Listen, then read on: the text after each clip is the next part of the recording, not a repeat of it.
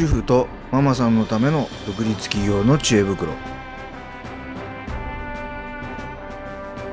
こんにちは。活性経営研究所のパッション島田です。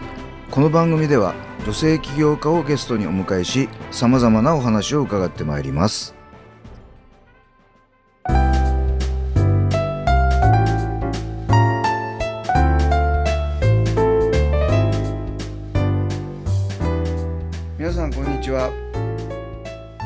日のゲストは前回に続きヒプノセラピストのともみさんをお迎えしてお話を伺ってまいります。ともみさん本日もよろしくお願いいたします。はい、よろしくお願いいたします。はい。あの前回ですね、えーご自身が JICA で働いている時に、まあ、結構いろいろえー仕事の環境が厳しくてですね、まあ、この自分の人生これでいいのかと一度しかない人生本当にこれでいいのかっていうことを自分に問うてですねで思い切ってあのこのヒプノセラピストというお仕事を始めたというふうに伺いましたであのミッションはですねあのそういう周りの方々 JICA の方々もですね、えー仕事に没頭するあまりにこう、まあ、夜寝られなくなったりとかねそういうメンタル不調とかそういう方々を、えー周りに見ることによって、えーこれで癒してあげたいと、まあ、そんなふうに思ってこの仕事を始められたと聞きました。ここれで合ってますかね？合ってます、合ってます。覚えててくださってありがとうございまはいす。、ありがとうございます。では今日はですね、えーその続きとしてもう一度このヒプノセラピストどんな人に受けてもらいたいでしょうかね？そうですね、もうあのまた大きく言いますと、もう人生変えたい、もう何かこう今いるこの負の連鎖っていうんですかね。うんそういう環境の中からもう何としても抜け出したいって思ってる人にすごく受けていただきたいなと思っております。はい。あのこの人生を変えたいって具体的にどんなことなんですかね？まあ、例えばですけど、あのーそうですね、まあ、け結婚とか、あのーなんか周りがどんどん結婚していってしまうけど私このままで大丈夫とか、うんうん。波になんか乗れてない感でちょっと焦ってるみたいなうん。のってやっぱり人それぞれあのタイミングであると思うんですね。うん。なので、あのーやっぱりそういうちょっとこう人生の岐路に立たされて、まあ、た例えばキャリアとかもそうですけど今の仕事でのままで本当にいいのかなって思ってたりあの転職してもっと上のポジションを目指した方がいいのかなって、まあ、それは男性も女性もあると思うんですよね。そういうタイミングってあると思うので、だからそういう方に受けてほしいですね。なるほどですね。うん。あのさね先ほどちょっと結婚の話が出ましたけど、うんあのご自身では結婚したいと思ってるんだけどなかなかこうできない人とかってな何かしら必ず理由があるんですよね。はい、あのあんまりこう世間で言われてない印象があるんですけど、ん。やっぱり結婚のブロックってある方多いと思うんですね。で、はい。私自身も実は結婚のブロックがあるということにヒプノに出会ってから気づいたっていう。あのはい。あのなんていうの？あの感じなので。うん。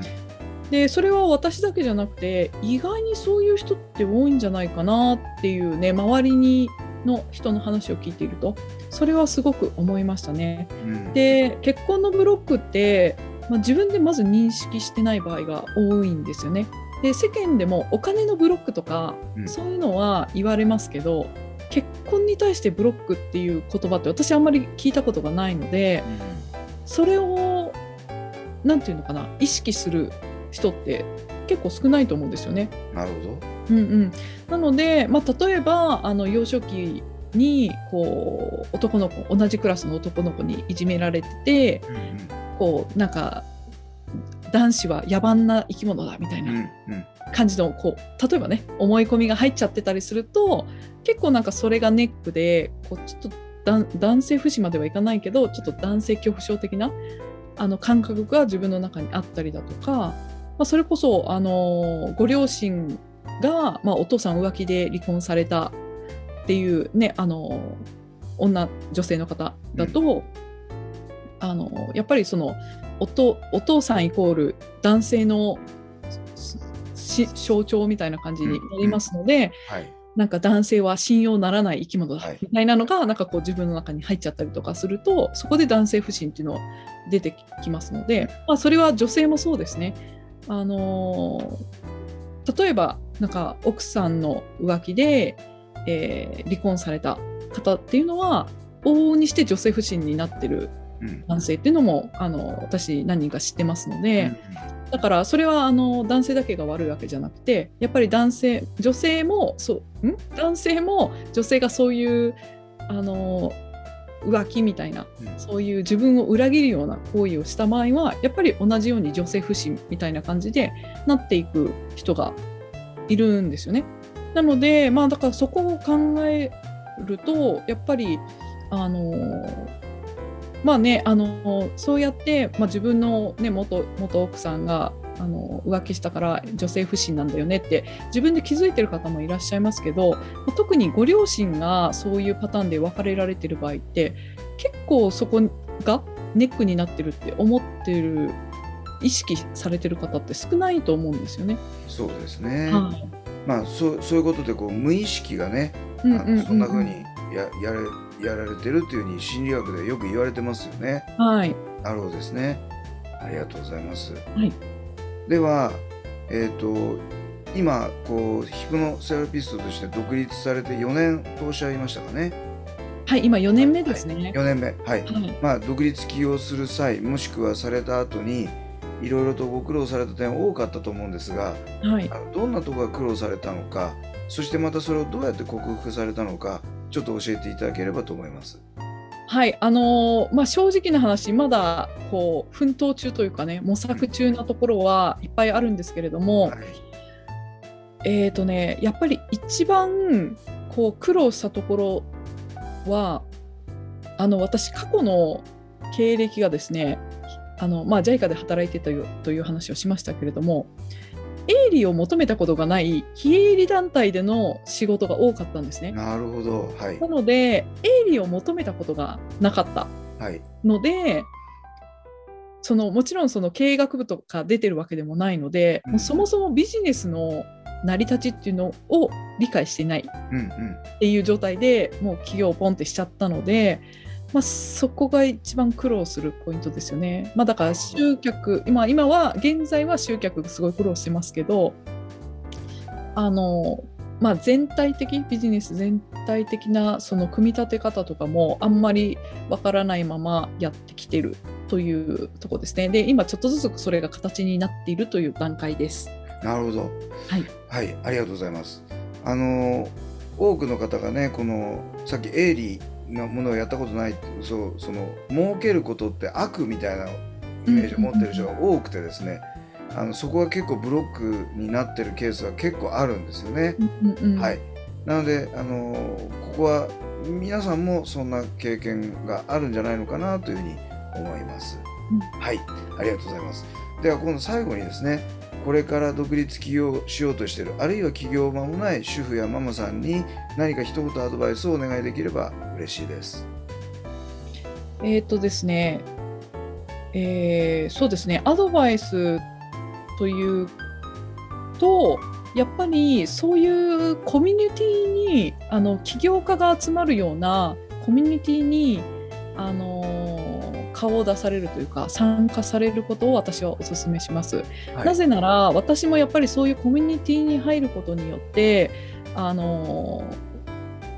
なんていうんですかねそういうビジネスの知識をいただいたりだとか、まあ、もしくは本当にそれを仕事にされている方に出会ってでその方のあのセッションというかねあのコンサルみたいなのを受けたりだとかあのいう感じで。なんていうんですかね会社員として働いてた時はもうやっぱり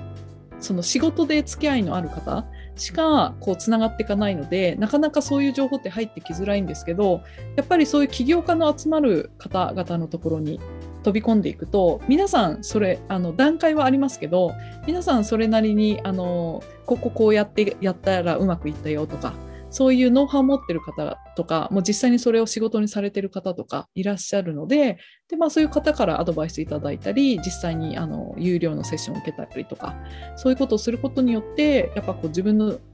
ビジネスがだんだんと形になっていくというか良くなっていくっていうのを体験しましたのでまずはそういうコミュニティに参加してほしいなと思いますね。はいありがとうございます。あの本当におっしゃる通り一人でできることって限られてるのでね、うんこう仲間特に起業家っていうこう仲間すごく大事ですよね。なのでそこでこういろんな情報交換して自分をブラッシュアップしていくっていうことがすごく大事だっていうことだと思います。はいはい、ということで、えー本日はあのえーヒプノセラピストの遠見さんをお迎えてしてお話を伺ってまいりました。あのこのこれを聞いてるリスナーもしくはご覧いただいている方々でですねあのヒプノセラピスト私もちょっと受けてみたいとかですねあるいはともみさんの話を聞いてみたいみたいな方がいらっしゃるかと思います。ともみさんと連絡を取るためにはどんな経由で連絡を取ればよろしいでしょうか？えー、とそうですね、あの一応 Facebook のアカウントがありますので、はいあのアルファベットで「ともみ西垣」で調べていただいて、はいはい、友達申請してメッセージもいただけますと。はい。嬉しいです。承知しました。はい、えっ、とポッドキャストのですね、えー説明欄のところにえーともみさんの Facebook の URL を貼っておきますのであのそこからアクセスして友達申請してですねで連絡を取っていただくという形でよろしいでしょうかね。はい、あのメッセージのところにあのこの島田さんのあのポッドキャスト聞きましたあということを一言書いていただけると嬉しいです。そうですね。はい、はい、ありがとうございます。はい、では、えー本日のゲストはヒプノセラピストのともみさんをお迎えしてお話を伺ってまいりました。ともみさん、え2回にわたり、えー本当にありがとうございました。はい、こちらこそありがとうございました。楽しかったです。ありがとうございます。失礼いたします。